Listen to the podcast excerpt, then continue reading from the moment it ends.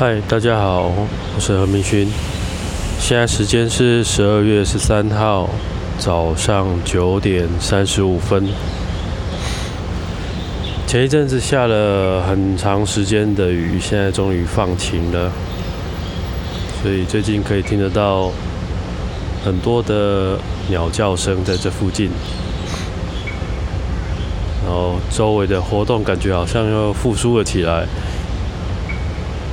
有一个感觉很明显的变化。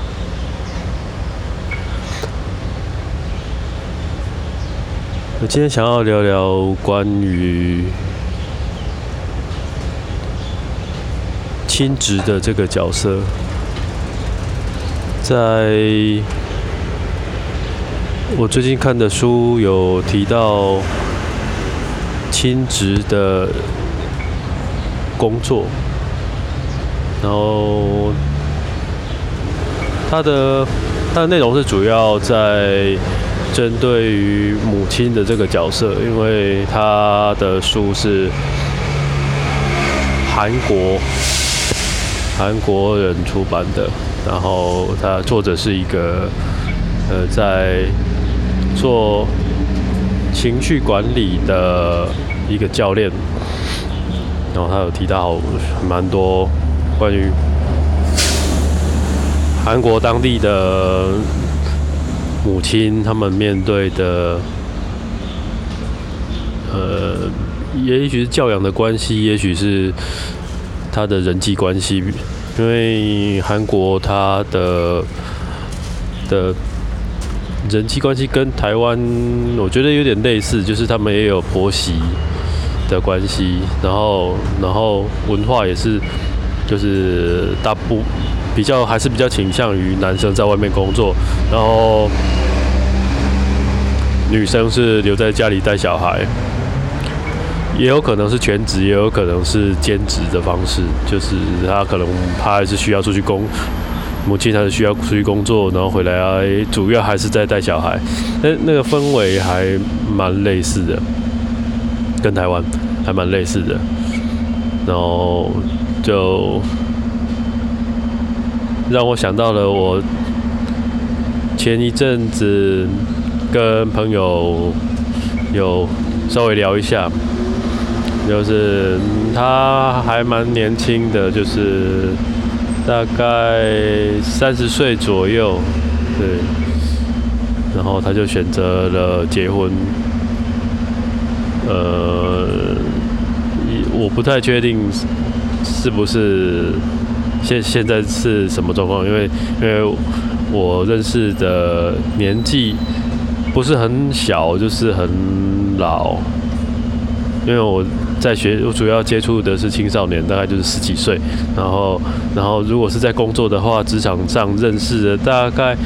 就是除了同事以外，同事大概二二三二三十左右，然后再来就往上跳一阶，大概就是五六十。所以跟我同年纪的，就是差不多三四十岁左右的人并不多，所以对我来说，三十岁左右就决定要结婚，我觉得还蛮年轻的，因为我自己还没有结婚。啊，就聊到了关于他的生活上面遇到的一些，嗯，压力吧，就是。他的，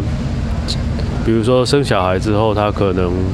呃，大家可能或许知道的，呃，生产生产过程或者生产之后，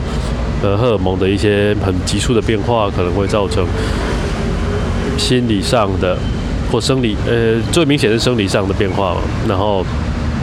然后还有一些是心理上的变化，然后那些变化可能是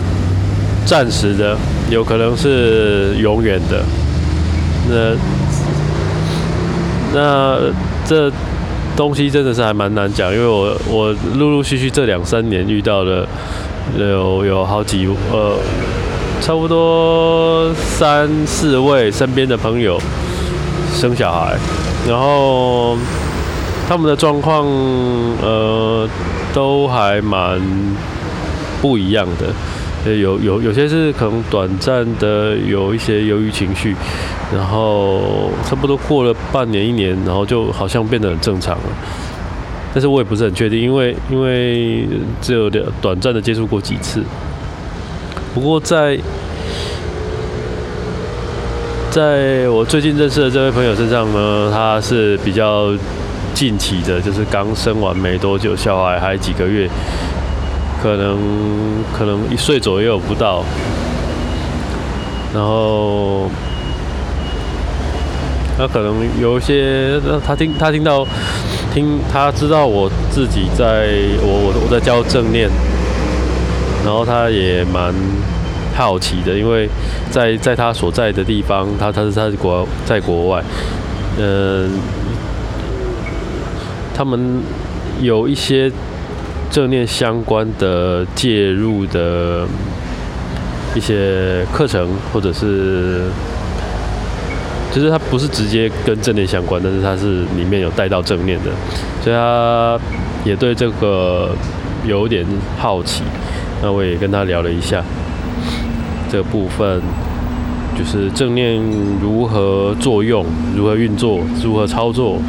然后以及它对生活上有可能造成的帮助或影响。那我我在过程当中觉得一部分它就是产后由于这件事情真有点有一点说随机也没有那么随机，就是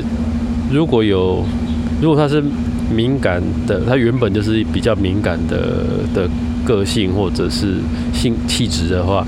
那他似乎啊，感觉就比较有机会在生产过后的那个荷尔蒙明明显变化的时期，他会更反应更明显，所以所以他也有一点就是这种好像是有。可以预测的部分，但是它也是有不可预测的部分，就是哎，你看它看起来都好像很开朗，很很一般，然后 social 能 social 的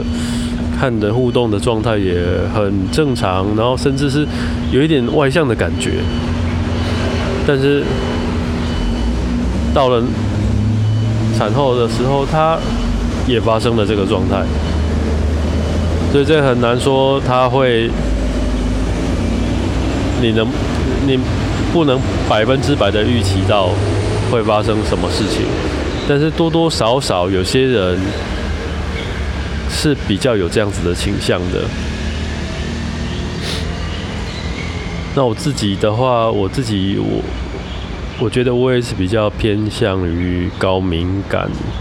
但是没有那么高，但是是算偏敏感的。的东西就是相对于其他人，我在某些情境状态下，别人没有感觉，但是我却会有感觉，而且那些感觉通常都会是负面的，就是正正面的倒是比较少，这也是蛮有趣的。那所以在至少在我自己身上，我觉得正正念它就是变成是一个。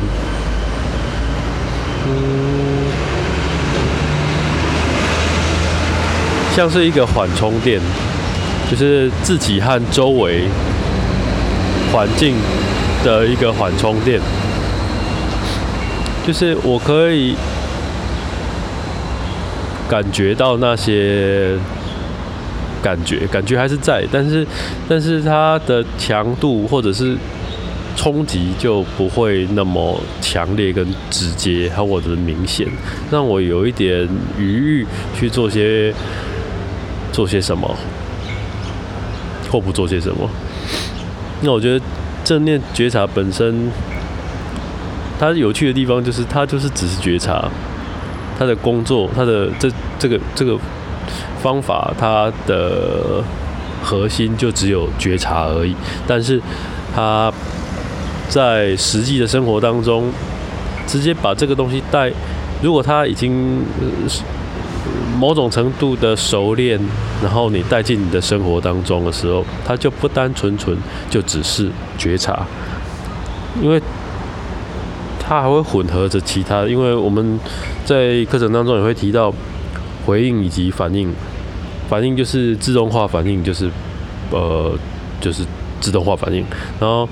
但是回应这件事情，在你当下的时候，你保持着觉察去做些回应。任何一个回应，同时它会改变的现状，现状会在产生的觉察，然后它它也会产生事实结果，事实结果同时也会产生新的局面，让你做更多的觉察以及回应或反应。所以它就是有点像滚雪球一样，不断滚滚滚滚滚，越滚越大。只是说你。是你想要的形状吗？它就像生活当中的一个暂停键，但是它并不只是一个随意的，就只是一个暂停。它是刻意的，在你的生活当中，由你自己主动创造出来的一个暂停。你是有觉知、有意识的去做这件事情。然后，并且在那个暂停当中，找到新的和这个世界回应的方式，而这一切的主动权都由我自己来发动，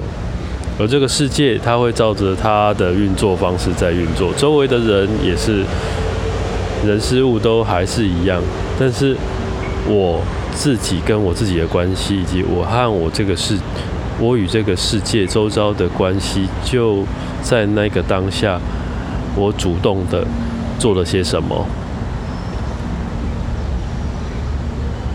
但是我无法期待外面的世界，或者是周遭的人事物会变成什么样。但是我可以在那个当下，可以感觉到我自己是主动的，有能力的。去看这些东西，这些人事物做出回应，我决定了我自己要怎么和他们互动。但是我无，当然我还是无法期待周围会变成什么样。但是我自己跟我自己的关系，或者是我和我周围的事物的关系，在这个过程当中，我会感觉到一种在。在心理学上面，它叫做我能感，就是我有能力的能，我能感，就是我能做，我做得到。当然，能不能成功是另外一回事。但是我在过程当中，我感觉到了，我有控制，我有我我我对这个过程不是无能为力的，我是有能力做些什么。当然，我可能无法。扭转局面，或者是改变很多很多事情，但是我在那个过程当中，我介入了它，然后创造了某些呃破口或者是空隙，然后我知道我做得到，然后对于那个过程或者是结果的期待，如果可以不要太高的话。你会在过程当中得到一个回馈，就是嗯，我有能力，我能做些什么。那这种小小的累积，就是呃，成功学当中的，就是每天创造的小成功。那这些小成功就可以让我更有信心的。去面对更大的挑战，而这些小成功也同时促使我愿意投入更多，去追求追求嗯更好的或者是更大的挑战，而且挑战本身就附带着能力的回馈，就是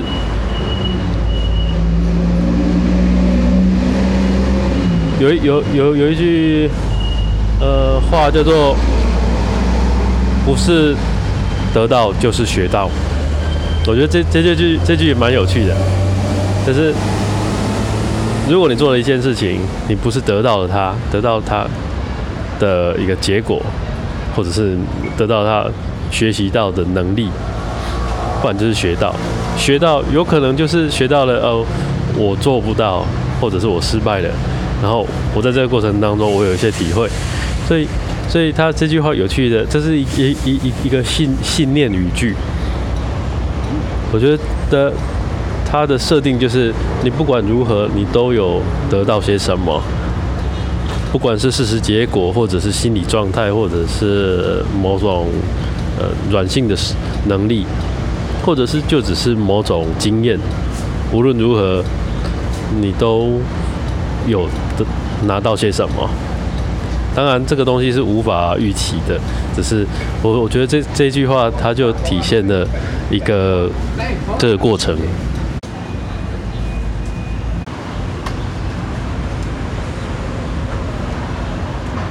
希望大家可以试着在你的生活当中找到刻意的找到一个时机点去做点停留，做点暂停，好好的去体会一下那个当下你有什么感觉感受，也许是身体上的感觉，也许是想法，也许是你的心情，也许是你的周遭。人事物，试着去体会一下那些感觉是什么。如果注意到了，试着保持你的注意，而不多做刻意的去回应或反应。试试看，你就只是保持着感觉到，去体会一下那个感觉的当下。你的整个状态感觉如何？